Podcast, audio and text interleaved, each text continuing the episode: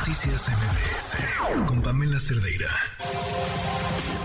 Una vuelta al mundo del deporte. El marcador de Rosa Covarrubias en MBS Noticias.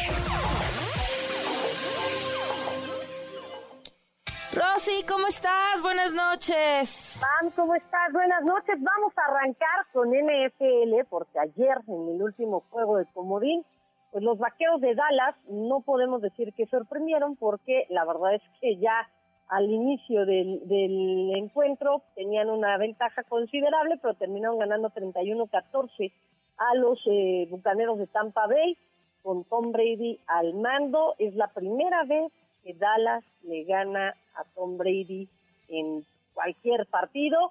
Y bueno, también mencionarlo, es la primera vez desde 1993 que los Vaqueros de Dallas ganan fuera de casa en postemporada. La última fue ante los 49 de San Francisco, equipo al que van a enfrentar en los juegos divisionales.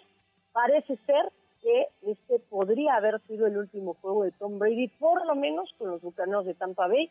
Hay que recordar que el mariscal de campo tiene 45 años, tuvo, pues vamos a decirlo así, un año para el olvido en materia deportiva y me parece que también en materia personal las cosas a Brady no le salieron nada bien en este 2022 y bueno, pues en el inicio del 2023 tampoco.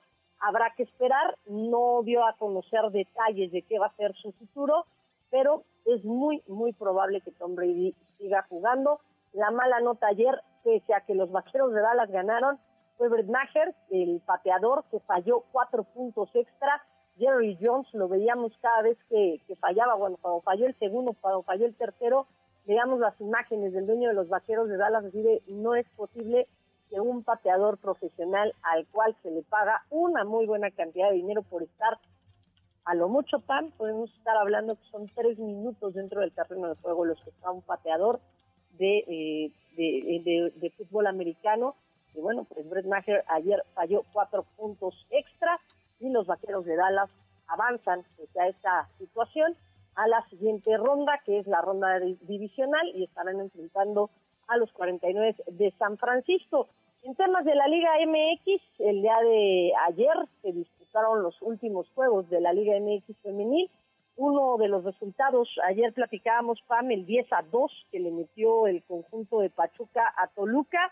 Y bueno, pues finalmente finalmente el equipo del América también termina goleando al conjunto de eh, pues del, equipo de Puebla, que Ana Palacios anotó dos goles y esto fue lo que dijo la jugadora de las Águilas respecto a este partido y lo que esperan en el en esta temporada las Águilas del América. Creo que trayendo las nuevas también nos va a ayudar para ojalá ganar el campeón este esta temporada, pero en los entrenamientos estamos hay mucha competencia y eso nos está ayudando para, porque nadie puede bajar el nivel, porque si bajas el nivel te va a costar, costar para uh, subir. Yo creo que nuestro juego eh, es igual como la temporada pasada, pero yo creo que es más intenso. Monterrey amplía su racha, le gana dos goles por uno al conjunto de Santos. Las guerreras nunca le han podido ganar a las montanas y Atlas venció dos goles por cero al conjunto del Atlas, eh, digo, al conjunto de Mazatlán. En temas de la Liga MX eh, varonil, bueno, pues el día de ayer también se acabó la jornada 2. León venció dos goles por uno a Necaxa. Facundo Batista adelantó a los Rayos.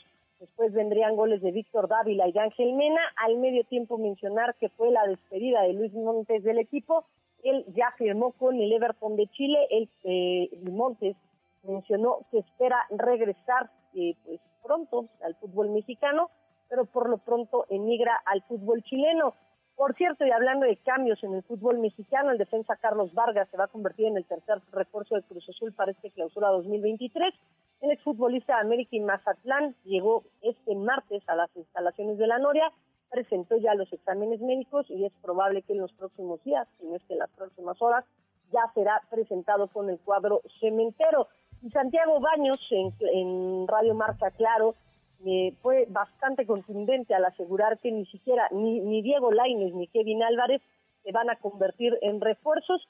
Kevin Álvarez, jugador de Pachuca, se ha mencionado mucho que podría emigrar a otro equipo del fútbol mexicano, pero tanto la directiva de los Tuzos como el mismo jugador han mencionado o han reiterado que él no va a salir si no es al fútbol europeo y por Diego Laines piden una suma importante de dinero que el conjunto de las Águilas no está dispuesto a desembolsar. Así que pues ahí están los rumores, todavía no se cierra el mercado de fichaje, será a finales de este mes cuando ya los equipos estén pues al 100% conformados para este clausura 2023. Sam, la información. Gracias, Rosy, un abrazo. Abrazo, bonita noche. Noticias